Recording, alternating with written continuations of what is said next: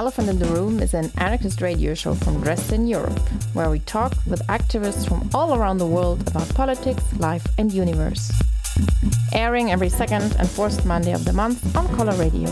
You can find the podcast version of the show on the Channel Zero network or on your favorite podcast platform. From activists for activists. Hello and welcome to Elephant in the Room. Today we talk to a friend who can give us uh, some information about about the situation in Russia or from a Russian perspective towards the war. Hey, hello. Maybe you can introduce yourself to our listeners. Uh, yeah, hello. My name is uh, Dmitry Okrest. I'm an independent journalist and I work for Russian media for last 10 years. And I'm mostly my focus is on a post-Soviet space and uh, usually I made a lot of uh, article about Russian society, about Russian politics, and uh, six, seven, eight years ago, I made a lot of materials about uh, the war in Donbass, and I still a lot of people who are in Ukraine, in Donbass, and in Russia, and know some details about this conflict. Great to have you here. Even so, the war actually was somehow clear that it's going to happen at some point. And for me, it hit me really hard when I got up last Thursday and the war actually started. How did it feel for you? Uh, you know, I was shocked, and not me, like all my friends. They was really confused. It was like, wow, we like you know in a uh, 1939 in Berlin. I don't know, and in the first of September uh, when Germany started war uh, against uh, Poland. So for me and for mostly of my friends, Ukraine is very not only for us but for a lot of people from Russia. Ukraine is very common state, common society. My father was born in Ukraine. Uh, my grandfather was dead in uh, Kiev. I have a lot of friends and comrades in uh, Ukraine and I was in Ukraine for a lot of time. And when I read news that Russian troops are in Ukraine, I was like, "What the hell?" And at first, it was you know more apathy, confusing. Uh, people don't know what uh, to do and how to react because we read a lot of articles that it could be war, but you know it was like every day every week every month so it became more and more like you know like a chat like uh, something like uh, nothing interesting. But when it started we were like fuck yeah it started. And uh, for last three four days uh, i talked with a lot of people and they still don't know what to do but uh, at the evening of the first day in social media uh, became a lot of uh, publication about like uh, let's start to show that we don't want this fucking war. And uh, every evening every day in a lot of cities of russia people go out to demonstration. Okay, it's not so big like in Berlin, for example, how I saw it uh, in this weekend. But okay, now about 6,000 people in Russia are arrested because they took part in these demonstra- those demonstrations in Moscow, in St. Petersburg, and maybe in about 20 cities and people wanted to show that we don't need it and it's you know adventure and it's what the hell yeah and you already said that people went to the streets and how would you say is the the mood right now in the society how did the people actually perceive the war like how was it sold to them and is it kind the people who are on the streets right now? Who are those people? Is this kind of a, a kind of a part from every part of the society, or you would say it's more like students, or can you describe this a little bit? Uh, you know, as I said before, at first it was, you know, more apathy and frustration. But now people became more and more angry uh, for economic reasons also and for reason of future because uh, we understand that this sanction, this war, it still our future and our perspective. For example, a lot of my friends from IT sector, uh, they will uh, relocate it from Russia because it's not safety for them and investment climate, climate is not very good for it. And on the other hand, uh, a lot of people saw the result of this war that the course of ruble uh, to euro and dollar is really strange. It became and became more and more. Uh, and according to your question, it's not only student, it's not, you know, only like radical opposition or liberal opposition, because the main slogan is like, we need to stop this war.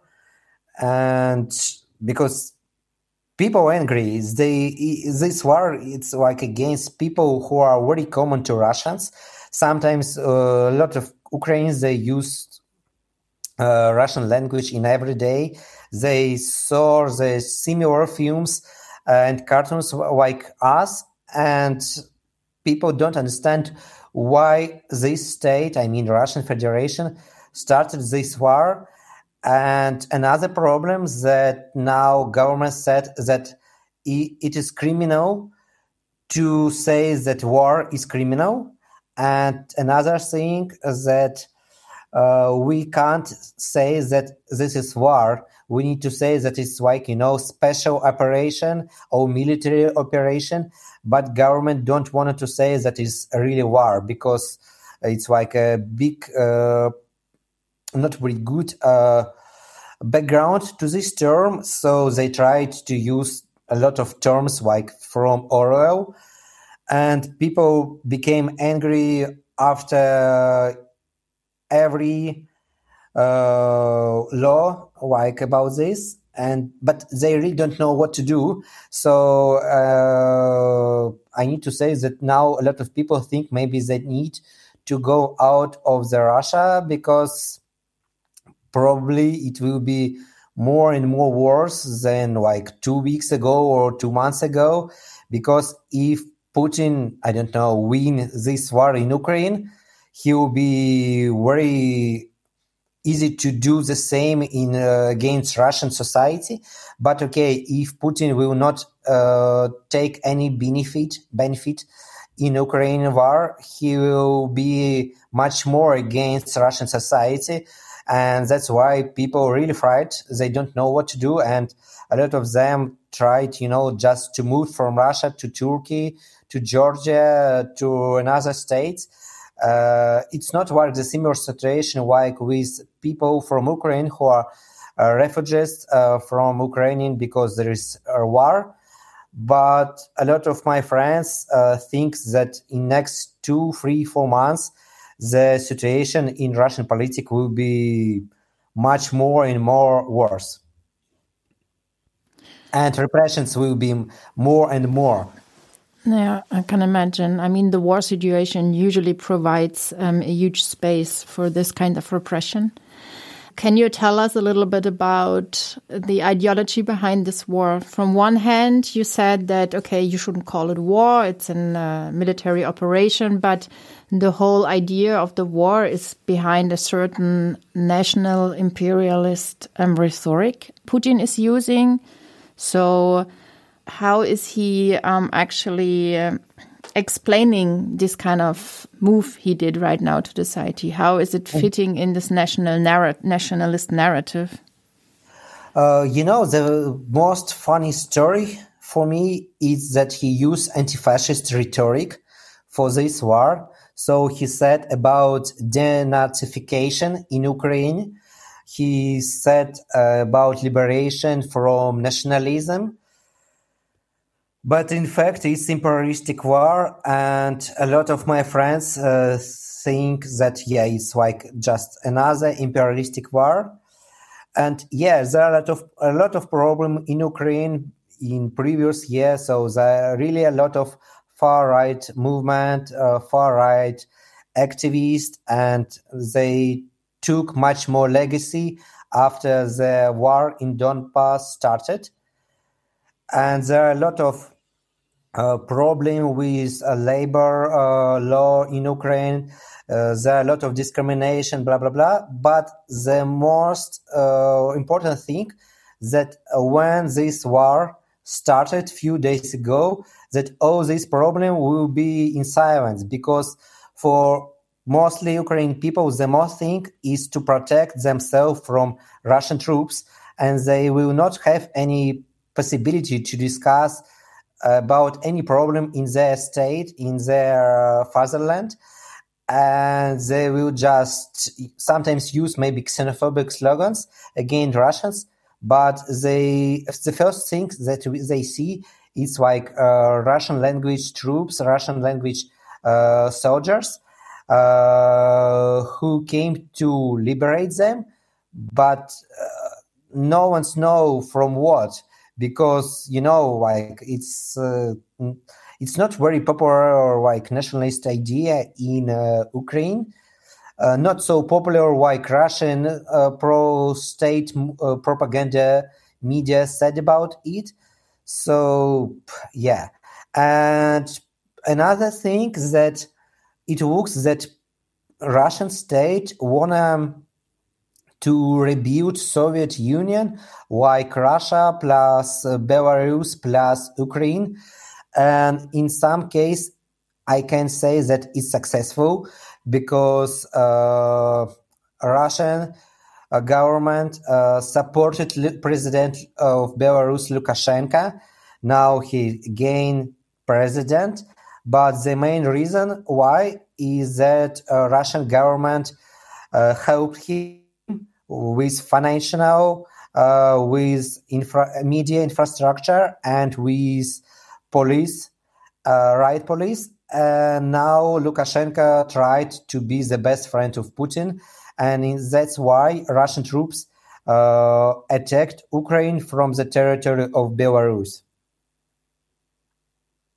Yeah, yeah, that's actually really incredible, to be honest. I was really happy to see yesterday um, on Sunday, yeah, that people in uh, Belarus were actually protesting against the war as well. I think that Russia doesn't have so much to offer to Ukrainians, as you said that uh, they they don't want to be liberated. They don't want to liber- don't want to be liberated by Russia because, as I understood the whole political situation, that Russia will bring a dictatorship, while in Ukraine, Ukraine at least there are some basic uh, human rights right now in this kind of parliamentary system they have. Even so, there is a lot of mess and there's a lot of corruption, but it would definitely um, change the society a lot and actually is destroying right now a lot what was already built inside of the society. Yeah, you're right. Yeah, you know, like Nazis uh, sometimes attacked anti-fascist demonstration in Ukraine. But on another hand, we don't have any legal demonstration in Russia for several years in reason that there is COVID. But in fact, uh, the, the COVID uh, don't work when it's pro-governmental demonstration. But, uh, but when you're against a state politic, uh, they use this health case. And as I said, there are a lot of problems in Ukraine, and I think that my friends and my comrades from Ukraine can say about it much more. But the fact that this problem can be solved by attack of Russian army. So I don't know what to add. So yes, it's the main problem. And I need to say that uh, there are a lot of uh, Russian uh, citizens who are in immigration in Ukraine because it looks that it could be more freedom than Russia. So some of them took part in a local uh, defense unit and they tried to help Ukrainian people uh, with arms in their hands. And now a lot of uh, people in uh, Kiev, capital of Ukraine, they looks like you know a partisan. They have their own arms. Uh, and they're waiting how, when Russian troops will start operation in uh, Kiev. Wow, I think it's really messed up the whole situation, and the people who suffer most, like, uh, are just uh, people, right? As usual, when uh, there's a war started. I think that the main problem uh, that uh, when the Russian troops uh, will be try to occupy Kiev and another big city, I think that unfortunately it will be a really meat grinder, and yeah, I don't know what to do in this case because some of my friends uh, I ha- I saw in social media that some people want to go to support International Legion of Volunteers to support Ukraine. I, I don't know. May, uh, I know that, for example, 80 people from Georgia they just moved today from Georgia to Ukraine, but because uh, Russian troops are also in Georgia for us. Uh, how many? 14 years and in this case, people in Georgia try to support Ukraine. Wow. okay, great. Um, I mean, great, but it's just it's just incredible um, how the situation. Unfortunately, yes. yeah. I wonder. Yeah. Okay. I heard that, or you already said actually that there were a lot of people arrested in in Russia already for for protesting against the war or saying that it's the war. And um, can you tell us what happens to the people who are arrested? Uh, okay. For example, when you're arrested more than three times, you can go to prison, like for about three, four years. And for the first time, it could be punishment for uh, maybe 200 euro and the next time it will be bigger but the main problem is that uh, we don't have a lot of uh, we don't have big salary. So for people in uh, not big cities in moscow or st petersburg it's a really big sum uh, but they still to show that they're against the war. So i saw a lot of uh, news from different cities when people went on the streets, but they are arrested maybe in the next five ten minutes, like immediately. The main, the main problem is that sometimes people, I mean, not in Russia, but for example, in Ukraine or in the European Union, they think that uh, mostly people in Russia, I agree with Russian uh, Russia government. No, it's not true, but we can't show our position because mostly people they are arrested like immediately. For example, uh, yesterday it was not a big anarchist uh, block in the center of Moscow uh, with a banner against the war, but they were arrested like immediately. And three days ago, people went with banner like freedom for Russia, peace for Ukraine, and they were arrested for just two seconds. So there was maybe about 20, 30 people, and there were about uh, 100 riot policemen. And yeah, you saw the result. Okay, crazy. So you already mentioned anarchists protesting. How was the anarchist movement in Russia prepared for this war, and how are the people acting right now? Do they have any strategies or ideas, or yeah, what could you tell us about that? You know, now anarchist movement, as I see, it's not in a very good condition because a lot of repression, like every year, and there are a lot of anarchists who are now in prison. and like for example like one month ago a 16 year anarchist from uh, Siberia. He was arrested for five years uh, in a case of terrorism because he put different uh, titles uh, to support another political anarchist prisoner.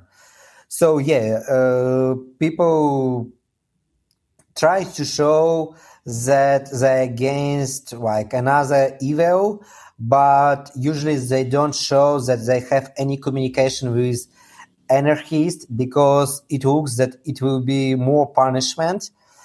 And the main thing in this protest that there is no, you know, uh, liberal democratic narrative or left wing narrative, because for most people, the main thing that they are against the war and the main things that we need to do just now it's like to stop this war or uh, as minimum to show that uh, people are against this war because uh, there is no any another opportunity to show that people not agree with this politic.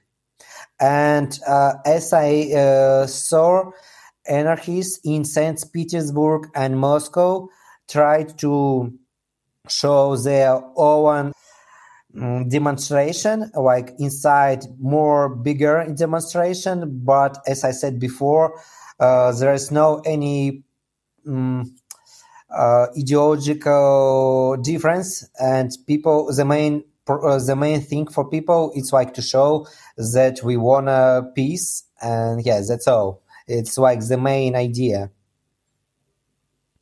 Yeah, I think it's the the the the consent right now. We where you can bring people together to the streets, I guess. And um, well, at least people are going to the streets. I think um, this is, as you said, in an environment where actually protest in general is not allowed. I think I was really, um, I was really happy to see actually the people are going to the streets. Yeah, the same, but I really don't know how it will be later because uh, Russian government do more and more things, more and more uh, law against society. For so now it will it will be. Um, government will think that uh, it's high treason, like state treason, if you support Ukraine and nobody knows how it will be. And if they decided that you're such criminal, it will be uh, maybe 20 years in prison. So people are really frightened what to do. And that's why, as I said before, a lot of people decided just to move from Russia because it looks that it will be no any good things, but I don't know. Because another reason, that economic now in uh, Russia is really in a really bad condition and it could be more and more poor. This lead me to another question. If you're saying the the economical situation is bad and people are becoming more and more poor, I was wondering about the Russian army we or I know from US, for example, that a lot of rather poor people are going to the army because this is a kind of a possibility for a job. How is the situation in, in Russia? Who is actually in the army and who is fighting right now actually in Ukraine? Oh, yeah, it's a good question because uh, usually people from poor region are going to army it's like a chance to have more money and to became more successful. So people from big cities from megapolis usually they don't go to army. And in this case uh, i can say that you know it's like class thing because if you are poor you will go to army. If you are not you will go to university. And after uh, the, you will not have any problem with army. And uh, as I said uh, before about economical reason, uh, people tried to go to army because now there is a really good salary and uh, they are going uh, after work to go to pension after not so big uh, time like they can go to be a pension after 20 years. So in this case for people it's really good chance to to change their uh, space in this uh, class hierarchy. Yeah and it's a really big problem. And about what people what troops now in ukraine. So officially uh, there are only uh, only contract people contract soldiers uh, also the right police but as ukrainian ukraine media said when they show people who are now uh, in a captivity. So it looks that they're not only people who take money from Russian government to take part in this uh, war, but there are also people who are in um, urgent service in a um, and so they're like an active services, and in fact, as I understand, they really don't know that they will be in uh, this war in Ukraine. So it looks that if you are poor, you will be in this meat grinder, unfortunately. And yeah, it's like uh, how uh, Putin's uh, regional oligarch capitalism looks like. Yeah, pretty fucked up, actually. Did you hear of any um, people who desert from the army? No, I don't hear any um, any information, but it's interesting that only today the main press officer of Minister of Defense said that there are some um, dead soldiers and before they said there is no any there are not any losses uh, and that everything is good.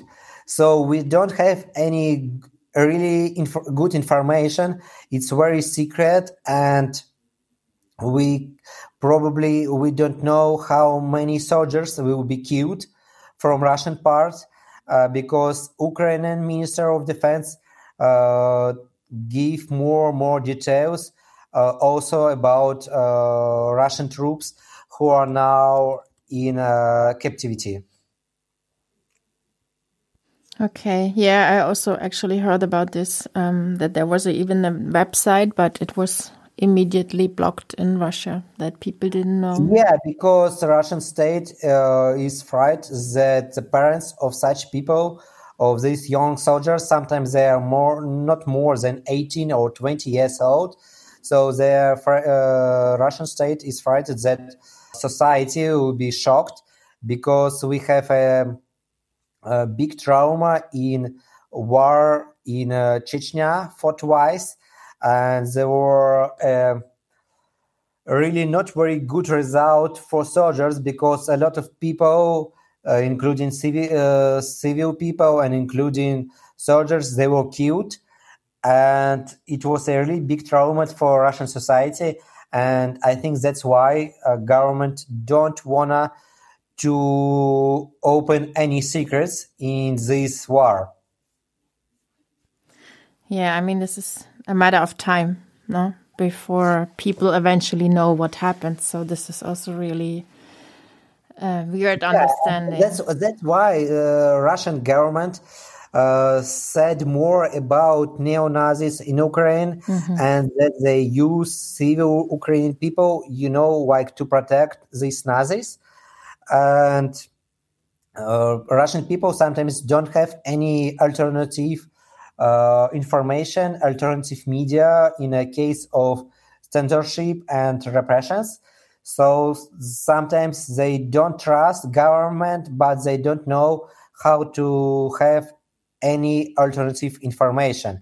So uh, I saw this situation in case of COVID because for a long time Russian society don't trust any vaccines like in Germany, for example, because there was a lot of propaganda, but they don't know what to do. So they're uh, how to say they uh, they're in confusion, uh, they're in embarrassment, and they in a big frustration. So they don't trust anyone. Uh, they're in um, they're alone, and there that's why there is no any collective uh, activities, any collective demonstration, because no one trusts each other. So I think it's also the result of how this regime works. Yeah, I guess it's like back in Soviet Union, right, where nobody was trusting each other anymore. Or basically, this is a, in a dictatorship or an authoritarian regime. Is this the yeah, biggest? unfortunately, yeah. Yeah. I think uh, I have the same opinion. aim? You have an like an idea what happens in case Putin is losing this war. Uh, you know, when I uh, for last uh, one to like like for last five days, I talked with a lot of my friends, and we really don't know what will be. So, like, if uh, my conflu- uh, conclusion of these discussions, I think that if Putin uh, will have any benefits in this war, he was be he will be very happy, and he can do everything with Russian society. But if Putin uh, will fail this war, he will be very angry, and Russian society will be under repression more and more. So it's like the situation when there is no any uh, good result for Russian society. I'm sorry to hear that. yeah. Yeah, and the, another problem that there are a lot of economic uh, sanction from the US and European Union, uh, but it looks that uh, they are more. sorry. it looks that they are more against uh, ordinary people uh, because uh, in economic reasons the level of level life uh, less and less and people be- will be more and more poor unfortunately Yeah, I I still try to grab the, the state ideology in Russia right now. Would you say that it's kind of a mix of this militarist national ideas which are really present through the propaganda in the society with the aim of what you said gaining power in sense of the Soviet Union in the strength and in the, in the in the like to kind of gain these countries back. Is this something you would characterize the the Russian regime? yeah i think something like it so the main problem is that uh, you can't catch it it's like change every time and it's change for for every perspective when you see it and another problem is that sometimes they use anti-fascist rhetoric. So there are a lot of demonstration uh, which uh, state made. It's like demonstration uh, to you know like in the memory of second war like there are a lot of uh, things that we need to protect this memory. But in fact they use not uh, they they use anti-fascist rhetoric but their activity is not anti-fascist at all. So it's more you know corporativism and it's more about that all russians people need to be to unite and it's more about populism and sometimes in memory of soviet uh, of soviet union but without any left-wing terminology.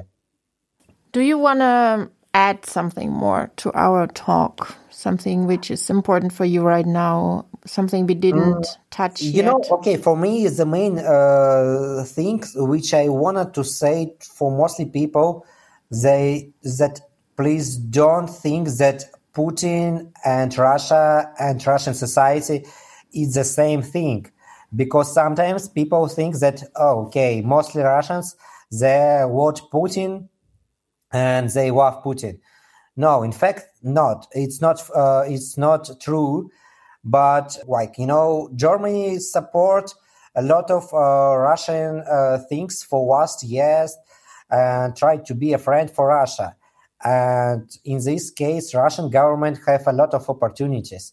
So, as I said, Russian society is really depressed. Uh, it n- really don't know what to do, and uh, Western states tried to communicate with Russian state for a long of time. So they just decided to do something else only like in a few week, weeks, few days.